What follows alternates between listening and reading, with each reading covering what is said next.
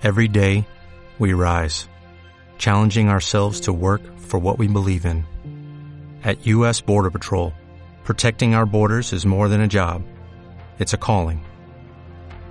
Agents answer the call, working together to keep our country and communities safe. If you're ready for a new mission, join U.S. Border Patrol and go beyond. Learn more at cbp.gov/careers.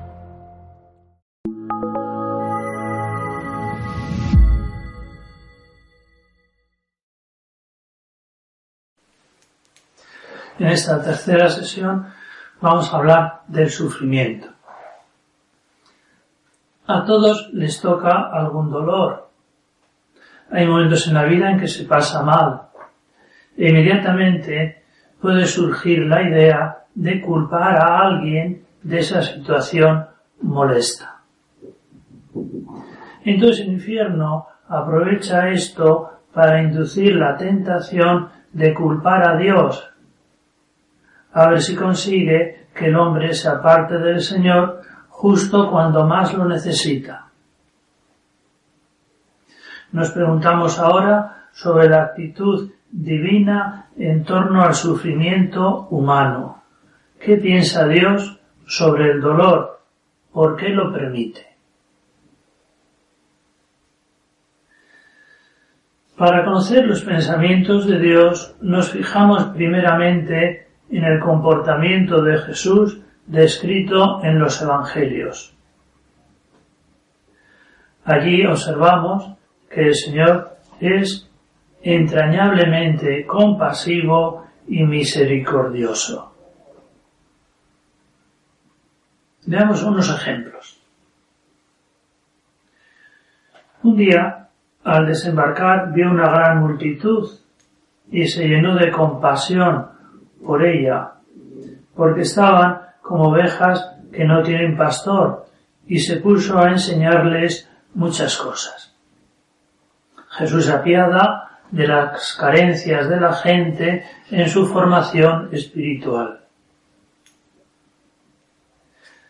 El Señor también se inquieta por las dificultades materiales. Por ejemplo, en otra ocasión dijo, me da mucha pena la muchedumbre, porque ya llevan tres días conmigo y no tienen que comer. Me da mucha pena por la muchedumbre. Y realizó la segunda multiplicación de los panes y peces.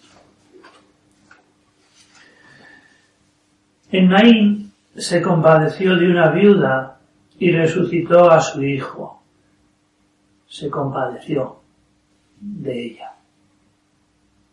Asimismo, Jesús se conmovió y lloró por su amigo Lázaro, que había fallecido, y lo resucitó.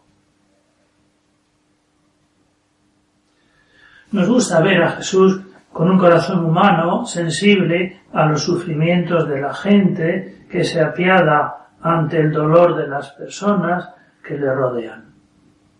Nos alegra comprobar que el Señor no es indiferente a nuestras penas.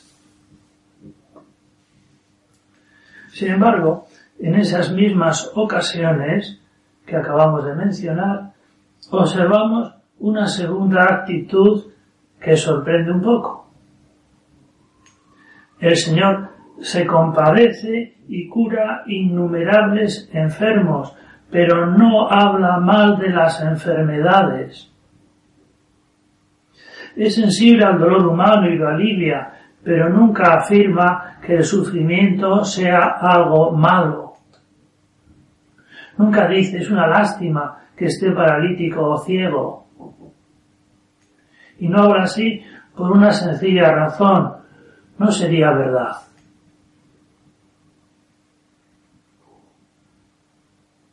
La enfermedad y el dolor son males físicos o mentales, pero también pueden convertirse en un bien moral si se aceptan y presentan a Dios.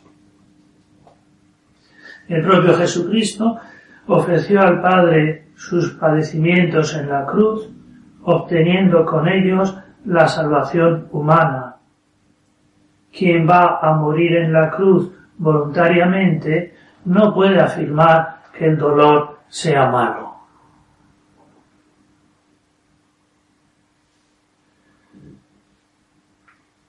Hay una tercera consideración. Hemos visto que el Señor ama a los hombres y se compadece de nuestro sufrimiento. Puede suprimirlo y a veces lo hace. Entonces, ¿por qué no lo quita del todo? ¿Por qué mantiene los dolores en el mundo?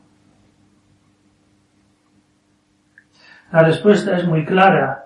No los elimina totalmente porque son convenientes para nosotros. Porque son convenientes para nosotros. Así de simple y razonable. No suprime dolores y enfermedades porque los necesitamos. El mismo Jesús que por amor a los hombres curó muchas dolencias, también por amor a los hombres no canceló penas y sufrimientos porque los necesitamos. Y esto necesita una explicación. El origen del problema está en los pecados humanos. Tengamos en cuenta que en el cielo no hay sufrimientos y tampoco los había antes del pecado original cuando, Adán y Eva vivían en el paraíso.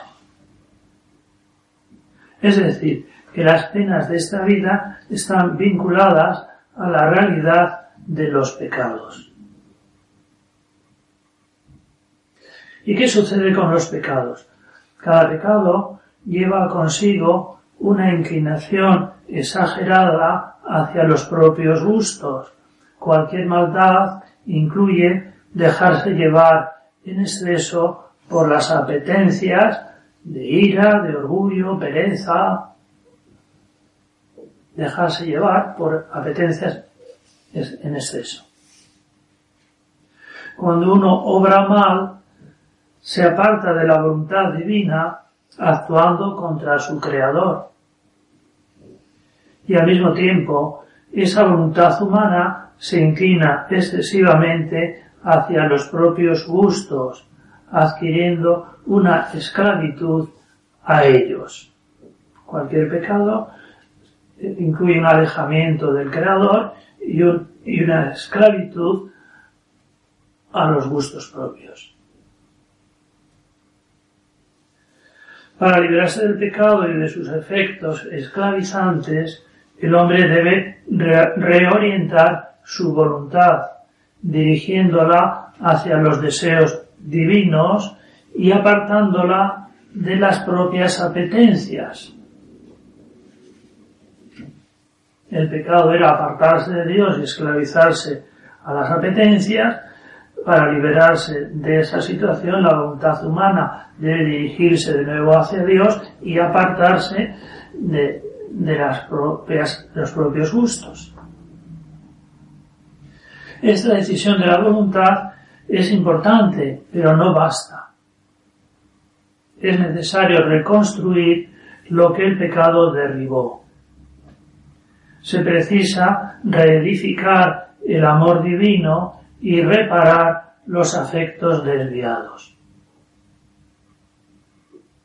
Entonces el esfuerzo sigue dos caminos. El amor a Dios se cultiva con hechos de servicio y piedad hacia el Señor y la reparación de los propios gustos se lleva a cabo mediante la mortificación de las apetencias propias.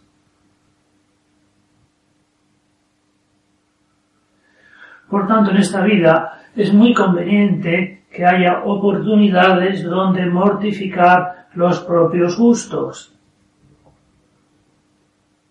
De hecho, quienes huyen del sufrimiento se alejan rápidamente de Dios y se esclavizan a sus bajas inclinaciones. Quienes huyen del sufrimiento se alejan rápidamente de Dios y se van esclavizando a sus bajas inclinaciones. Como nos avisó Jesús, el que no carga con su cruz y viene detrás de mí, no puede ser mi discípulo. El que no lleva una vida sacrificada no puede ser cristiano.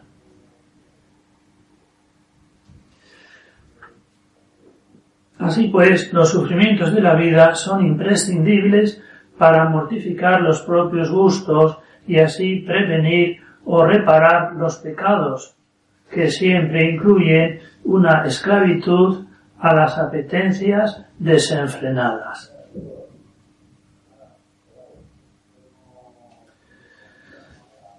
Además, quizá basándose en lo anterior, Dios ha establecido que el dolor ofrecido al cielo sirva de reparación por los pecados cometidos.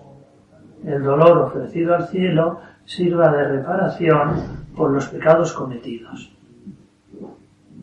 Por esos mismos pecados con los que uno se inclinó hacia las propias apetencias, parece muy razonable que Dios haya establecido que la mortificación de las propias apetencias sirva de reparación por esos pecados cometidos. Entonces los sufrimientos de esta vida ayudan a purificar los pecados, disminuyendo la estancia en el purgatorio. Sucede algo curioso. Cuando uno padece en esta vida, es normal suplicar a Dios que aparte el dolor. Esta petición es correcta, pero cuando uno está en el purgatorio, tal vez reclame, ¿por qué no me enviaste más penas durante la vida?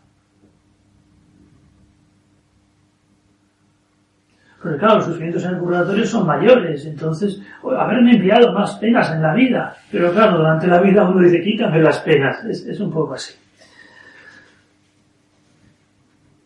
Aparece así un motivo más para que el Señor no suprima el dolor en el mundo.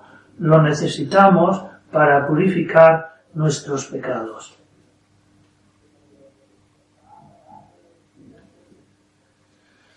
Hay un motivo aún más elevado, una razón redentora. Tras la pasión de Jesús, los sufrimientos de esta vida tomaron nuevo sentido, pues nuestro Salvador también lo sobrellevó. Antes de la cruz, los dolores eran solo reparación. Ahora son medios de divinización que identifican con Cristo paciente. Antes, los dolores eran sufrimiento y pena. Ahora, tener la cruz es encontrar la felicidad, la alegría.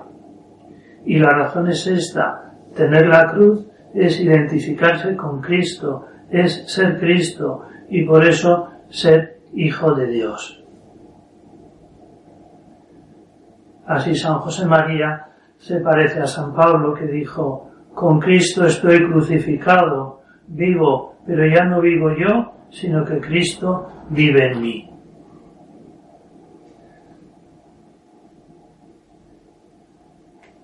cuando uno tiene pena y sufrimientos en esta vida, se va pareciendo a Cristo, que también los tuvo.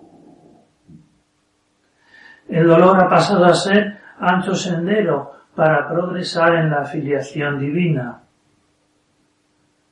para parecerse a Jesús. Por esto, los santos aceptan con facilidad los sufrimientos de la vida, incluso los buscan pues desean parecerse a Jesucristo y corredimir con Él, ayudándole a llevar la cruz.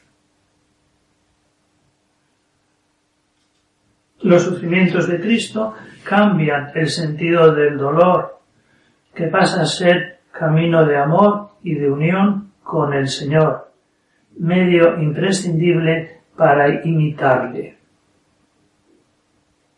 Desde la pasión de Cristo, el dolor toma un sentido atractivo hasta el punto de poder afirmar que quienes sufren son siempre objeto de predilección por parte de Dios. Oigamos de nuevo estas palabras de San Juan Pablo II que definen los pensamientos del Señor respecto a quienes padecen algún dolor. Quienes sufren son siempre objeto de predilección de parte de Dios. Predilección. Por un lado, el Señor se compadece del dolor humano y de algún modo está más pendiente de ayudar a quienes sufren. Por otra parte, el sufrimiento les hace más semejantes a Cristo y así más agradables a Dios. Para esto es necesario el dolor sea presentado al Señor como Jesucristo hizo en la cruz. Quien sufre agrada a Dios si le ofrece su dolor aceptando la voluntad divina y con sentido apostólico como Jesús.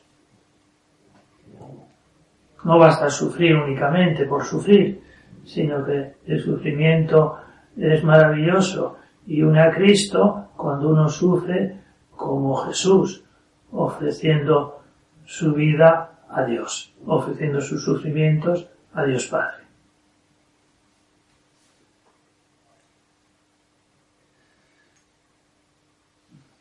Se puede hacer una observación, es que estas ideas pueden ser razonables y válidas cuando uno está en una situación normal, pero en medio del dolor las cosas cambian. El sufrimiento capta tanto la atención que la mente no está para muchas consideraciones. Conviene aportar ideas consoladoras a quienes sufren, pero no hay que extrañarse si las rechazan un poco. A veces el dolor no deja pensar. En una situación serena se entienden bien las explicaciones sobre el dolor, pero cuando uno está agitado por el sufrimiento ya no es tan fácil, salvo que previamente se hayan considerado estas cosas. Cuando, cuando llega el dolor, lo que uno desea es que se vaya cuanto antes. Las explicaciones de paciencia y ofrecimiento a Dios suenan bien, pero insuficientes porque uno quiere librarse ya de esas penas.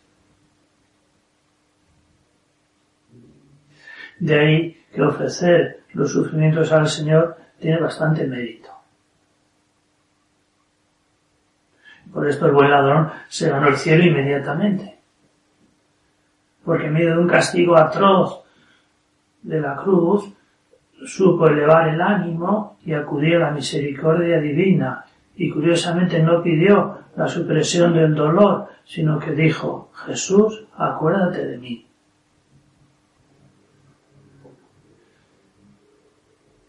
Y se fue al ese mismo día.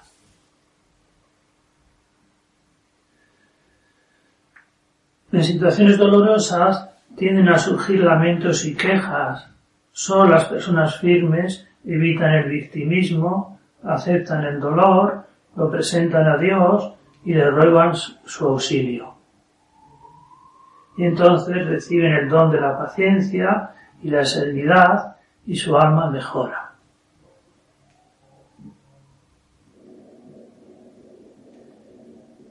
Y el diablo ve que sus planes de tentar al hombre eh, culpando a Dios del sufrimiento, pues se vienen abajo.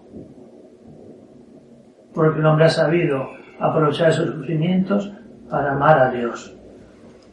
Y el hombre sabe reconocer que esos sufrimientos forman parte del amor de Dios. Dios nos ama también cuando eh, sufrimos y nos ama con especial predilección. Muchas gracias.